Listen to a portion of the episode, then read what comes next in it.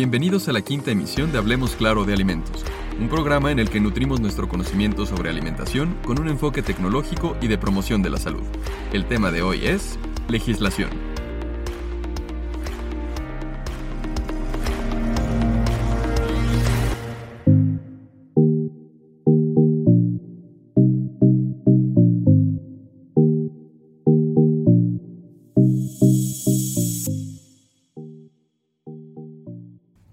Debido a la innegable importancia de los alimentos como esenciales para nutrir el organismo y mantener la vida y energía del ser humano, el Estado se ha visto en la necesidad de dictar normas o legislar en relación a la inocuidad, calidad y propiedades nutricionales de los productos alimenticios. Esas mismas regulaciones tienen vigor para el comercio internacional, regional y local, siempre con el objetivo de proteger al consumidor. Fue así como se originó el derecho alimentario como rama jurídica o del derecho que se aplica a un conjunto de productos y sustancias que se utilizan para la alimentación humana y que abarca disposiciones y métodos que van desde la producción hasta el consumo de dichos productos. El objetivo del derecho alimentario es la regulación en la obtención de alimentos sanos e inocuos para proteger la salud del consumidor y asegurar la buena fe en las transacciones comerciales. Está claro, y es aceptado en la actualidad por todos los que intervienen en el universo alimentario, que la inocuidad de los alimentos y por ende la protección al consumidor se debe ejercer desde la finca a la mesa, es decir, desde la producción agrícola hasta el consumo final. Las regulaciones abarcan el cultivo de vegetales, crianza de ganado, manipulación de productos, transporte, industrialización, envasado, etiquetado, comercio e información al consumidor.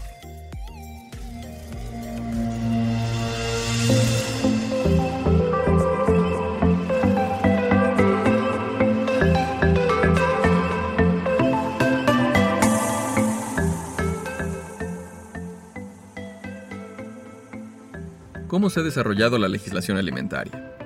A partir del auge de las grandes civilizaciones, la producción de alimentos buscó no solo cubrir las necesidades de los crecientes asentamientos humanos, sino el de poblaciones vecinas con las que se empezaron a establecer relaciones comerciales. Existen registros históricos de las culturas asirias y egipcias que describen cómo se ocuparon de las reglas de comercio de alimentos para proteger a los consumidores de prácticas deshonestas. Durante la Edad Media, algunos países europeos aprobaron leyes relativas a la calidad y seguridad de productos de uso común, como salchichas, queso, huevo, pan, cerveza y vino. Algunos de estos estatutos siguen aún vigentes hasta nuestros días. Más tarde, durante la segunda mitad del siglo XIX, se implementaron las primeras leyes generales y los primeros sistemas de control de alimentos básicos para vigilar su cumplimiento. De igual forma, durante ese mismo periodo, la ciencia proporcionó herramientas para determinar la pureza de los alimentos y con ello poner en evidencia prácticas deshonestas de comercio, cuando se hacía uso de productos químicos industriales dañinos empleados para adulterar el verdadero color o naturaleza de los alimentos. Ya hacia finales del siglo XIX, se marcó el inicio de la regulación del transporte de alimentos a larga distancia, con los primeros cargamentos internacionales de carne congelada desde Australia y Nueva Zelanda hacia el Reino Unido.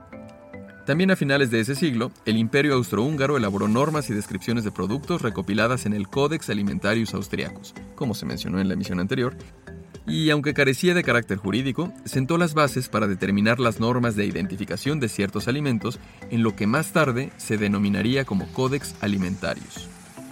En el inicio del siglo XX ya existían múltiples leyes y normas emitidas por los diferentes países, lo que ocasionó obstáculos comerciales.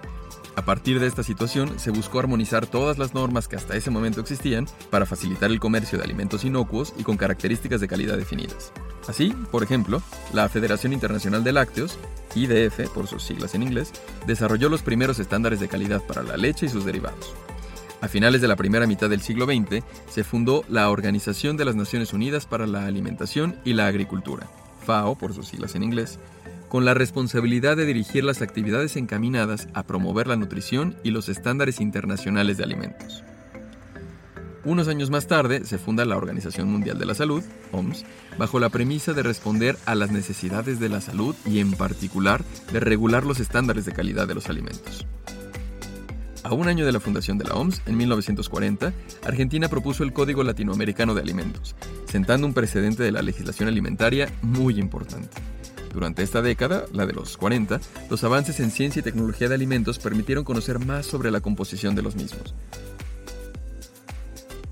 también se contó con más información sobre la calidad y sobre los riesgos relacionados con la salud de ciertos productos. De esta forma, la población estuvo más alerta respecto a la inocuidad alimentaria y exigió a los gobiernos el suministro de alimentos más seguros. Durante la década de los 50, el uso creciente e insuficientemente controlado de aditivos alimentarios se convirtió en un tema de interés público, ya que las medidas de control en los diferentes países promovían conductas comerciales injustas para el comercio internacional. Derivado de esta situación, se comenzaron a reunir expertos en nutrición, aditivos alimentarios y otras áreas afines en lo que se denominó el Comité Mixto FAO-OMS de expertos en nutrición. De ahí también surgió el Comité Mixto FAO-OMS de expertos en aditivos alimentarios.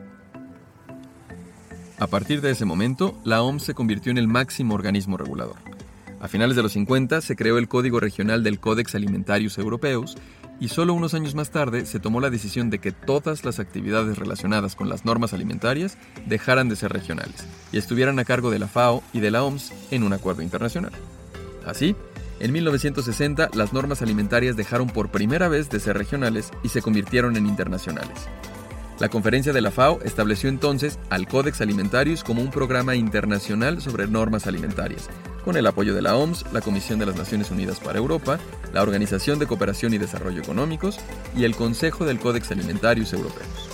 En la actualidad, el compendio de normas alimentarias, directrices y códigos de prácticas concertados internacionalmente busca proteger la salud de los consumidores y garantizar prácticas de comercio justas.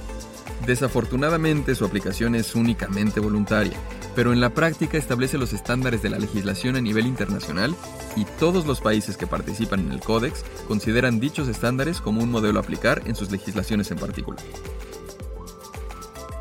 La legislación alimentaria, como ya mencionamos, promueve la inocuidad de los alimentos desde la producción en el campo hasta que llegan al consumidor final, por lo que tiene a su cargo la regulación de cultivo de vegetales, crianza de ganado, manipulación de alimentos, transporte, industrialización, envasado, etiquetado, comercio e información al consumidor. Es importante señalar que detrás de la legislación alimentaria hay un par de imperativos morales importantes, que a menudo aparecen como contrapuestos. Por un lado, evitar el desperdicio de alimentos, y por el otro, garantizar la seguridad alimentaria. Estos dos ámbitos de preocupación se pueden seguir desde la inmediatez de la cocina hasta las políticas públicas. Si bien la responsabilidad ambiental significa hacer que la gente tire menos comida, la preocupación por prevenir las enfermedades transmitidas por los alimentos significa, en parte, hacer que la gente haga precisamente lo contrario. Esta tensión entre equilibrar los riesgos de seguridad alimentaria y la reducción del desperdicio de alimentos se aplica tanto a los minoristas de alimentos como a los consumidores. Nosotros como consumidores esperamos que los minoristas retiren los productos caducados de los estantes para protegernos de la compra de alimentos no seguros, además de que tenemos que almacenar e inspeccionar cuidadosamente los alimentos antes de cocinarlos en casa. Cada vez más se espera que ambas partes eliminen los alimentos en mal estado a través del compostaje, la donación u otros medios éticos o ecológicos.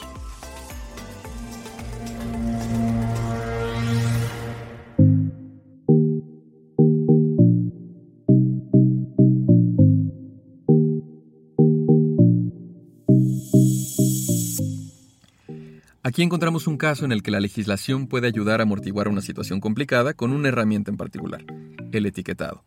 Aunque actualmente las etiquetas de los alimentos pueden describirse como ruidosas y sobreinformativas, inundando a los consumidores con docenas de señales textuales y visuales que destacan los atributos específicos del producto, o en el caso de la seguridad alimentaria, los riesgos, a medida que los productores ven cada vez más el espacio en la etiqueta de un alimento envasado casi como una línea telefónica para comunicarse con los consumidores, los legisladores deben comenzar a cuestionar el papel que debe desempeñar la comunicación de riesgos de seguridad alimentaria en la elección de alimentos del consumidor. En esta teoría, las opciones alternativas deben estar presentes y ser abundantes, ya que la información proporcionada en la etiqueta de un paquete dará a los consumidores la oportunidad de renunciar a un producto a favor de otro en función de los valores individuales.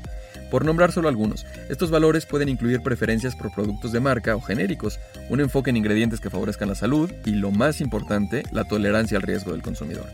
Las problemáticas que se generan de forma casi inevitable alrededor de este importantísimo tema, la alimentación, entre los consumidores individuales y los formuladores de políticas han sido el catalizador para que el estudio de la ética de la seguridad alimentaria, la comunicación de riesgos y la legislación se hayan desarrollado tanto como lo han hecho durante las últimas tres décadas, siempre con el objetivo de tener un suministro de alimentos seguro, a sabiendas de que esto es un objetivo tanto de salud pública, que representa la responsabilidad del gobierno, como una elección individual del consumidor.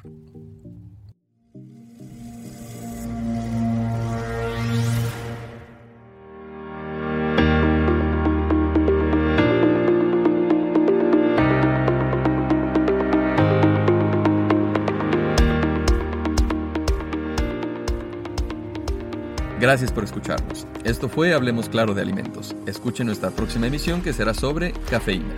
Los esperamos.